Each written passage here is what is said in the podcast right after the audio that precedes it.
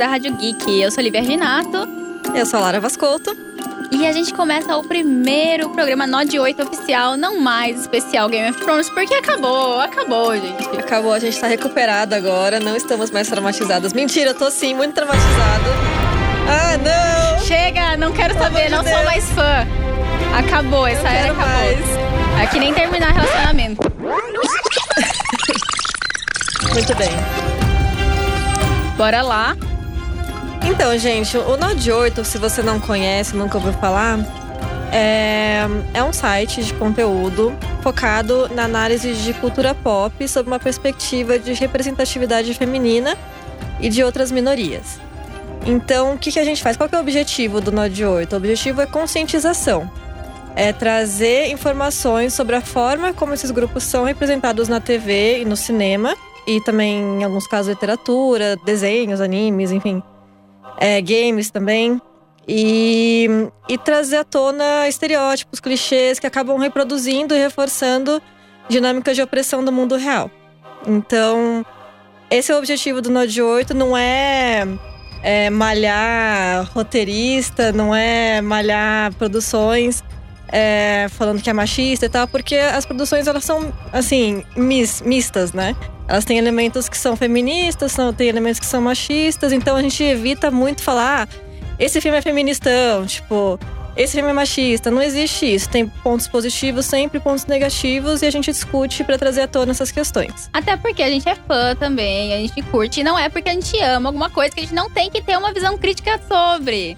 Exatamente, isso é um ponto que eu sempre bato muito, que é, às vezes as pessoas ficam muito chateadas, né? Que a gente traz à tona algumas questões muito chatas sobre as produções que elas gostam. E a questão não é falar mal da produção, é, é, é justamente mostrar como essas dinâmicas de opressão que a gente vive acabam é, espirrando para a produção audiovisual e, por sua vez, isso acaba reforçando elas na vida real também. Então é um ciclo, né? E isso tem que ser discutido, a gente tem que ter esse entendimento para não consumir as coisas de forma crítica. Senão a gente só vai absorver essas coisas e não vai ter. É, não vai conseguir aproveitar o potencial que a mídia tem de fazer transformações positivas na sociedade, né? E melhorar as produções que a gente assiste e no, nos afirmar como público e que a gente importa. Que uma boa representação das minorias importa. É, até porque somos parte da sociedade e às vezes não somos tão minorias assim. Se a gente contar metade do, da, do mundo são mulheres e porque a gente é subrepresentada. Então, nem o termo minoria é tão adequado mais. Gente... Isso, na verdade, quando a gente fala minoria, minoria que a gente está falando aqui inclui mulheres nesses grupos, é um conceito social. Então, minorias, é, quando a gente fala minorias nesse, nesse contexto, é para falar de grupos que são sistematicamente oprimidos dentro da sociedade. Isso, marginalizados, enfim subrepresentados de diversas não formas. Não quer dizer que são minorias na sociedade. Às vezes não são, são maioria. Você vê a população de negros no Brasil, por exemplo. É, para você conversar com a gente, você pode entrar pelo WhatsApp 97313 6617 você pode acompanhar a gente pela live na arroba Rádio Geek, arroba Rádio Geek BR no YouTube e falar com a gente nas redes sociais também, no Instagram, arroba Rádio Geek BR e no Facebook, arroba Rádio Geek BR. Muito bem. Então, esse é o primeiro episódio né, do Node 8 oficialmente aqui no, na Rádio Geek. E a gente queria trazer é, os primeiros conceitos em relação à representatividade feminina e de outras minorias também na mídia. Então, para a gente começar a discussão, né, para os próximos, próximos programas. Então, assim, a gente queria, quis começar com os testes de representatividade. Um teste muito famoso que, que mede representatividade feminina no cinema é o teste de Bechdel. A, Be a Alison Bechdel é uma cartunista é, muito americana, muito famosa, inclusive. E na década de 80, ela fez um quadrinho em que tinha duas personagens conversando. E uma delas fala assim: Ah, eu só vou no cinema se for pra. se, se o filme atender certos critérios. E aí a outra fala: Ah, que critérios? Ela fala: Ó, é, primeiro tem que ter pelo menos duas personagens femininas. É, segundo, elas têm que, em algum momento, conversar uma com a outra. E, e não terceiro, pode ser sobre homem. Olha que dificuldade. Esse é o terceiro ponto. Não pode ser sobre homem. E aí, quando você vai analisar os filmes por esses critérios, que são muito simples, a maioria não passa. Hoje em dia, é, tem uma preocupação maior com isso. E Porque alguém se... estava lá falando sobre isso. Isso, o teste se popularizou e começou a ter, a ter muita discussão sobre isso nos últimos anos.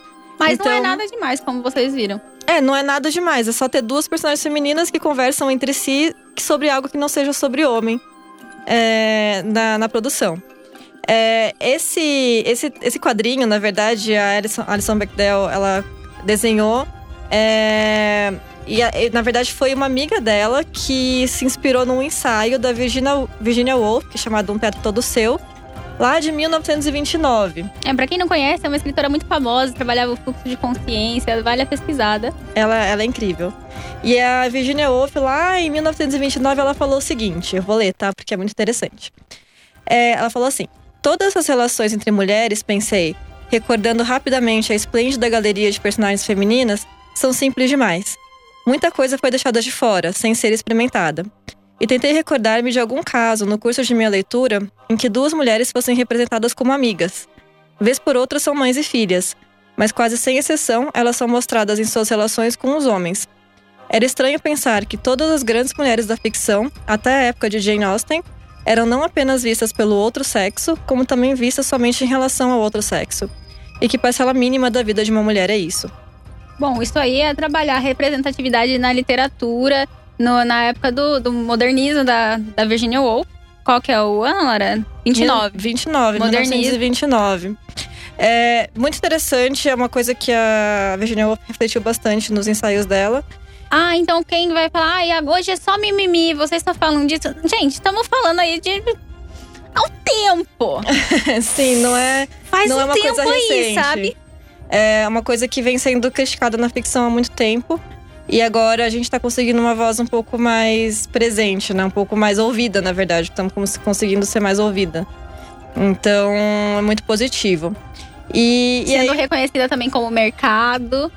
Exato, porque se você for ver, o público do cinema é, é, a maioria é feminino mesmo. São as mulheres que vão mais ao cinema. É bem, bem equilibrado, mas quando você coloca números números. mesmo, é, é feminino. E aí a gente fala, meu, tem que, tem que atender esse público também, né? Uhum. E aí quando você começa a pensar sobre esses te esse teste, e parece tão simples, né? E assim, óbvio que se um teste. Ó, gente, vamos, vamos só deixar uma coisa clara aqui. É um teste que é um ponto de partida para começar a analisar representatividade, feminina.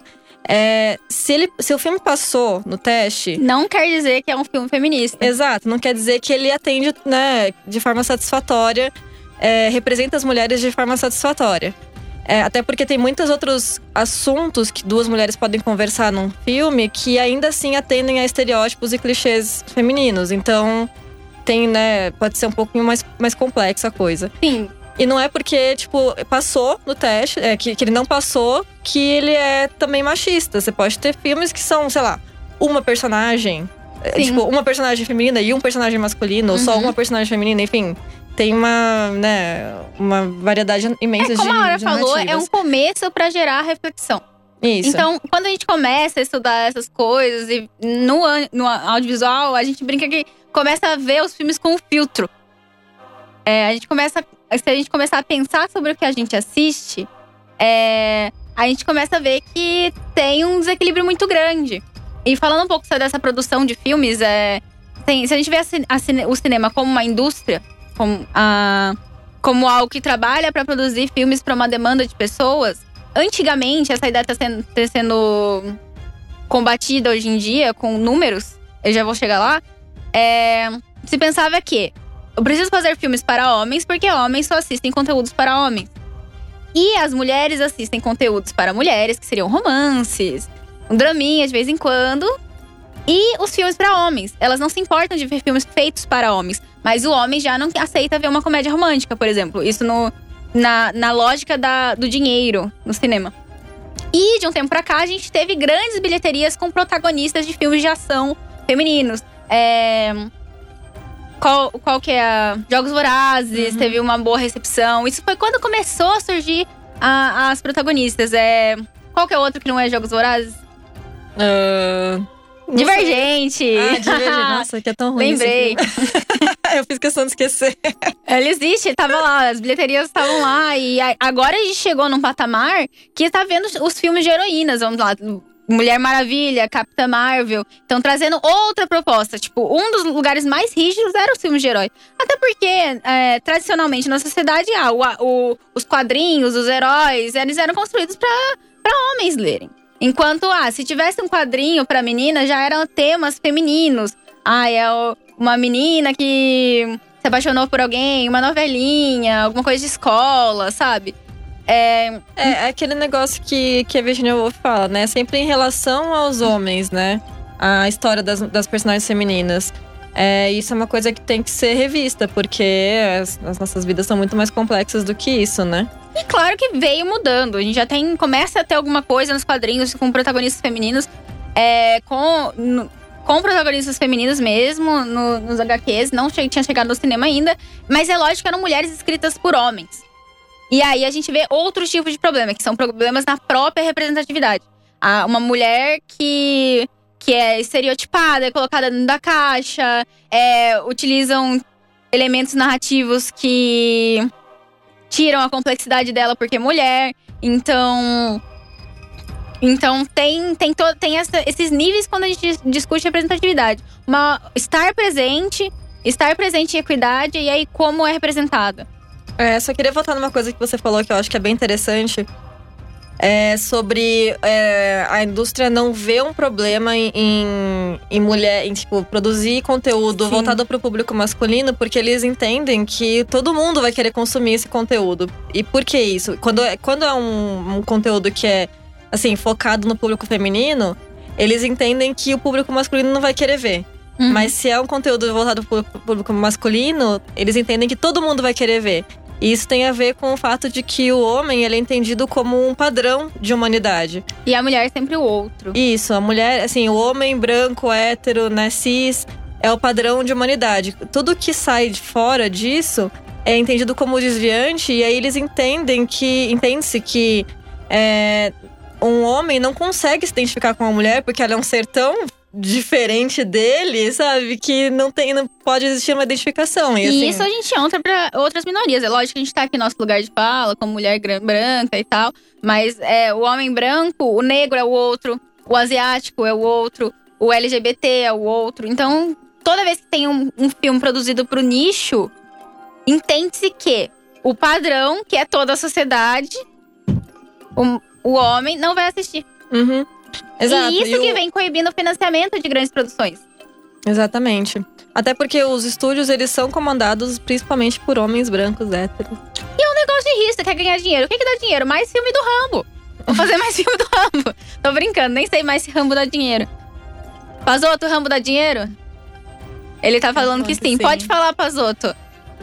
Sim, filme explosão, tiro, é, bomba, blockbuster dá dinheiro. Gente, tem uns 500 mil Velozes e Furiosos, sabe? Eu não entendo. Nossa, já deu de Velozes e Furiosos. Gente, Chega. mas o próximo, você não sabe. Ah, lá, aí vem a outra e fala Eu sou fã, eu ainda. sou fã. É, sabe a Letty, a que era a namorada do Vin Diesel não, no filme? Não, não sei. Eu vou te contar agora. Ela só falou que participaria do próximo filme se eles colocassem uma roteirista mulher hum. pra gerir a produção. E era a condição dela voltar pro filme. Então, a, o próximo, quem sabe, vai dar uma mudada. Mas ela teve que ter essa atitude enquanto a atriz que fazia parte era essencial para a história. É igual ela... a Jessica Chastain, que fez a Fênix Negra. Ela recebeu vários convites para ser várias heroínas e ela falou: "Não, não quero nenhum, eu quero uma que não que não tenha ligação com homem. Uhum. Tipo, eu não quero ser a namorada do super-herói, a, a, filha do super-herói. É, tipo isso. Ela falou: "Não, eu quero um que seja ela por ela mesmo". Uhum. E aí chamaram ela para ser Fênix Negra, ela aceitou por causa dessas condições. Porque Vamos a Fênix chegar é lá, a já na Fênix Negra. Muito, muito legal. É, sabe o que eu ia falar? Que é um bom ponto de partida esse, exigir né, a presença de mulheres por trás das câmeras. É, mas não é uma garantia, afinal a gente tem uma ministra aí, né, que. Sim. que não faz favor nenhum pra gente, né? É, favor não, não faz, não, não, não acelera nada pra e gente. E outra, homens podem escrever bem mulheres. A gente não tá querendo colocar Isso. a ditadura do gênero. Vamos fazer uma ilha só com mulher. Ê, já passamos essa fase, né, gente? Não é isso, gente. É que, é, a gente precisa de olhares plurais né, na, na, na, criação de conteúdo e de audiovisual. Não querendo então... falar de Game of Thrones, mas já falando. o Jorge. A gente já falou sobre a Daenerys? Ai, não, Daenerys não, tô proibida. Eu assinei o contrato que eu não posso falar mais.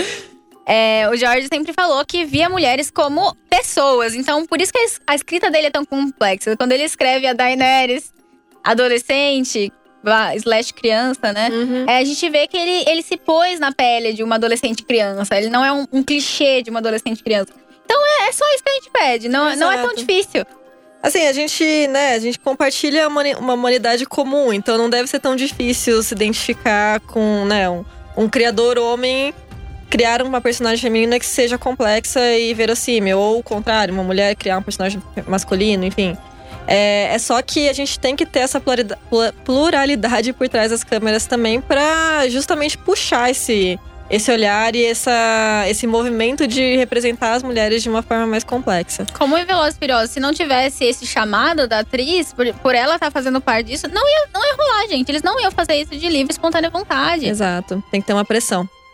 Mas entrando agora em, em Fênix Negra, a gente, eu não vou dar spoilers, tá, gente? Sem porque spoilers. assim, acabou de ser lançado o filme na semana passada.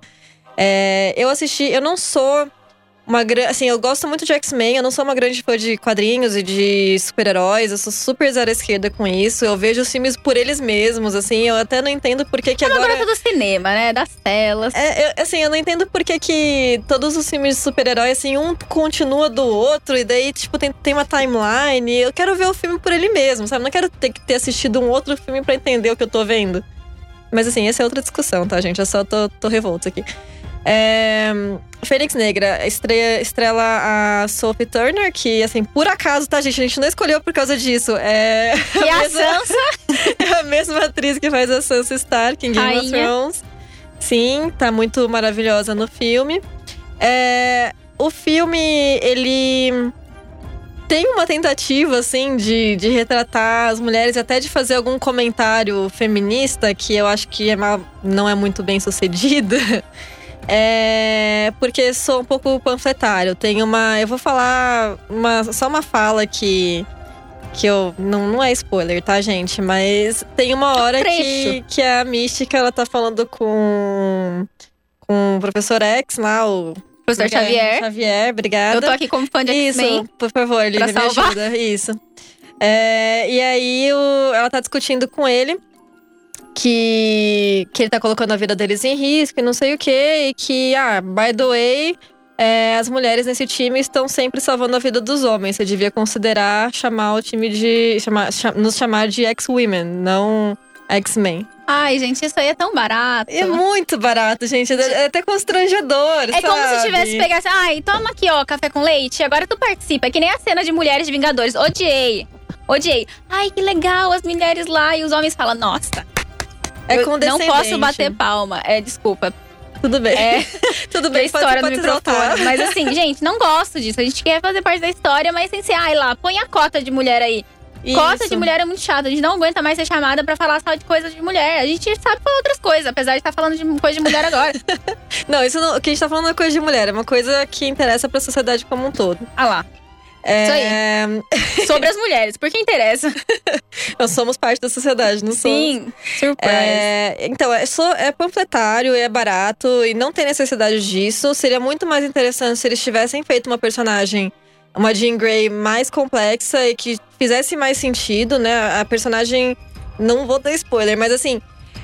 É, fica tudo muito jogado, não tem uma evolução, não tem uma, uma linha, assim, consistente pela Parece que ela perdeu o protagonismo do próprio filme. É. E isso é muito, mas muito ruim. Até a gente, depois de a gente ter assistido Mulher Maravilha e Capitão Marvel, a gente não queria regredir. E a gente achou que a Focus ia seguir o modelo de produção desses filmes e produzir uma Fênix Negra, tipo, puta filmão, pra fechar o X-Men. A gente sabe que X-Men foi uma bagunça todos os filmes. O, próximo, o último filme foi pior que esse, Lara. Não veja. Qual que foi Você esse? Viu? Foi o Apocalipse lá? É, o Apocalipse. Ah, eu vi. Eu, eu, Ela viu. eu me impressionei tanto que eu nem me lembro. Então, mas ó, a crítica tá falando até que Fênix foi ruim, mas não foi tão ruim a ponto de ser o pior. Pra ser lembrado como o pior, porque o outro foi pior. Foi melhorzinho, mas foi ruim ainda. Nossa senhora. É, foi, foi complicado, assim. Bom, mesmo é. assim tá em primeiro lugar na bilheteria do Brasil e já arrecadou mais de 11 milhões, né? É, pancadaria, né? Tem bastante cena de pancadaria, acho que isso agrada. Você viu 3D? Bem disse. É, não vi 3D, não gosto de 3D, fico tonta, fico enjoada. Eu sou velha. Não. Nada de 3D. É, e assim, uma coisa que não tem a ver com representatividade, mas me incomodou muito é que, é, é, pelo que eu entendo, esses filmes dos X-Men eles pulam no tempo, né? Sim, tem, tem um lápis temporal, às vezes volta, às vezes É. vai. E assim, os personagens parecem todos muito jovens para o momento que eles deveriam estar. Porque não, não tem uma hora que o Ian McKellen faz o Magneto. Uhum. Tipo, 10 anos depois desse filme que eu assisti, esse fim de semana, o Fênix Negra. E é o Ma- Michael Faz- Fassbender que faz ele agora. Não, mas o Magneto não envelhece. Ah, ele não envelhece Ele, jamais? ele, ele é tipo, é tipo, ele sabe o Capitão América? Ah. Ele passou pelo mesmo processo do Capitão América. E Ah, aí tá. ele é meio, tipo, meio eu vou confiar em eterno. você, mas eles colocaram um ator mais velho antes, sabe? Ô, Pazô, agora tá olhando estranho? um alguma alguma novo. comentário sobre isso? Não, por favor, me ajuda aqui. eu Pode tô- ajudar, pode muito- ajudar. Eu, não, eu me perco na linha do tempo do X-Men também, eu não é, sei ah, nada. então, tá todo mundo fudido. Tá todo mundo confuso. É Acho que não- até eles mesmo. É, é, eu- É, pode começar por aí. Eu acho que sim. Mas enfim, meu comentário sobre isso, assim, o filme ele passa no teste de Bechdel, que é o que a gente comentou agora há pouco. Tem duas, pelo menos duas personagens femininas que conversam entre si. Sobre algo que não é sobre homem, mas ainda assim são personagens muito rasas que perdem muito, né? Tem uma protagonista feminina que perde espaço pro, pros homens que são coadjuvantes na história. Então. Sim, tanto que ai, elogiaram tanto a participação do Magneto, mas a gente conhece a atriz da Santa, Sophie. Sabe, tipo, se tivessem dado o lugar que ela poderia ter feito no filme pra ser uma Capitã Marvel da vida, ela poderia ter chegado lá, mas não foi dado esse lugar no roteiro. É, eu acho que com o pouco que ela tinha, ela fez milagre ali. Ela tá muito bem. É, e só pra fechar, acho que a gente já tem que fechar, né? Daqui a uns três, Três minutinhos. É, só queria comentar rapidamente mais três testes de representatividade. Cadê, Lívia? Opa, eu fechei. So sorry. É, Qual que você lembra? são testes que, que medem representatividade não branca e representatividade LGBT também. LGBT que Tô abrindo, tô abrindo. Isso, todos plus. É, que também seguem mais ou menos a mesma linha. Só que nesse caso, esses testes, eles. é, os personagens, eles têm que ser mais. Eles têm que ser mais complexos e não girar em torno dessa característica deles. Então, por exemplo, o teste russo mede representatividade LGBT. Então, o filme precisa ter é, um personagem feminino, é, um, desculpa, um personagem reconhecidamente gay, lésbico, bisse- bissexual, Tem que falar, tem que falar. Sou Tem que bissexual. falar, não pode deixar no ar. Ele não pode ser predominantemente definido pela sua orientação sexual ou identidade de gênero. Então, geralmente o que a gente tem quando tem esses personagens é que eles são Um basicamente clichê aquilo. ambulante. É a única, é uma, uma das características deles que se torna única, né? É, Não tem mais personalidade. Qual é a sua personalidade? Ah, eu sou gay amigo da menina hétera do filme. Ah, beleza. Não existe mais nada. Não Exato. tem família, não come, não dorme, não vai no banheiro, não estuda.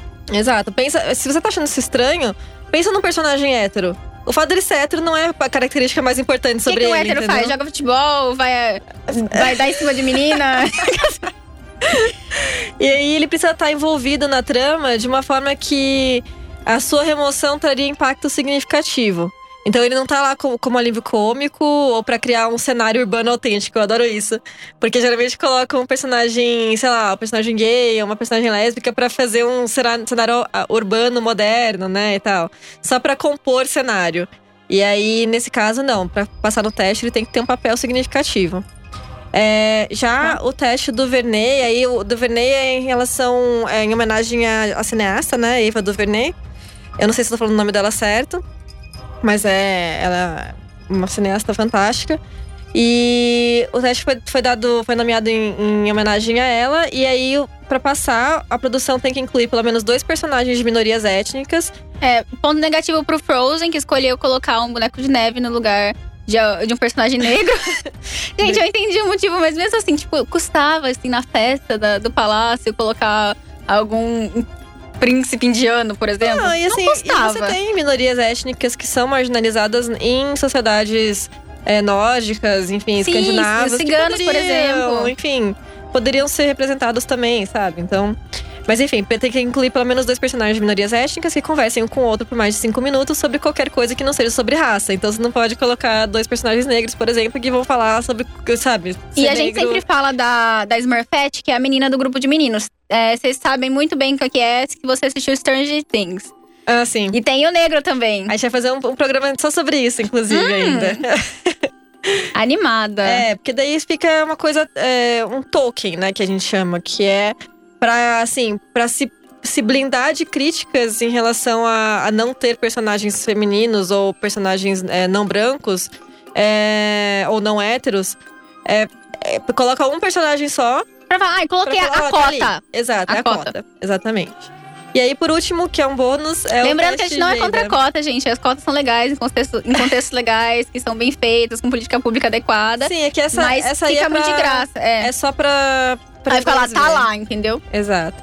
E aí, o teste Geida é sobre representatividade. É sobre, na verdade, como a violência sexual é retratada na ficção. Então, é, normalmente a gente tem uma assim, glamorização de estupro, né, em produções audiovisuais, uma romantização às vezes, um estupro que é gravado de, de forma que objetifica o corpo da mulher, então nada disso é desejável. E muitas coisas que também, muitas formas de representar esse tipo de violência que acabam reproduzindo mitos sobre violência sexual. Então, o teste Geida, é, ele tem que passar, a produção tem que passar por três é, critérios, que é o estupro ocorre do ponto de vista da vítima. Então... Lembra lá na, em Game of Thrones quando a Sansa é estuprada pelo Ramsay e quem sofre é o Tion? É, a gente vê ele sofrendo de olhar ela sendo estuprada. Então, assim, o ponto de vista tem que ser da vítima. A gente tem que se colocar como espectador no, lugar dela para entender a gravidade daquela situação. É, aí o segundo critério, a cena estupro possui o propósito de desenvolvimento da personagem da vítima em vez da trama da narrativa. É, então, vamos ser estuprados, vamos ficar forte. Quê?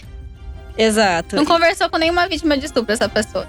E por último, o abalo emocional da vítima é desenvolvido depois? A gente sabe quais são o as trauma. consequências. Né? Então.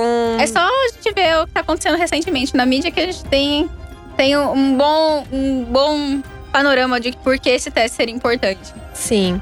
Então, são testes que são pontos de partida para a gente começar a analisar esse tipo de coisa e para a gente começar a pensar sobre isso, identificar é, coisas que né, não, são, não são desejáveis na, na mídia que a gente consu, consome, porque a gente quer que as coisas mudem, a gente quer dinâmicas diferentes, é, dinâmicas saudáveis Sim. entre as pessoas é, e não de opressão. Então, é, eu pessoalmente e a Lívia também, a gente do Node 8, a gente tem a convicção de que a mídia é uma forma tem um potencial gigantesco de causar transformações muito positivas. Então é por isso que a gente discute esse tipo de coisa.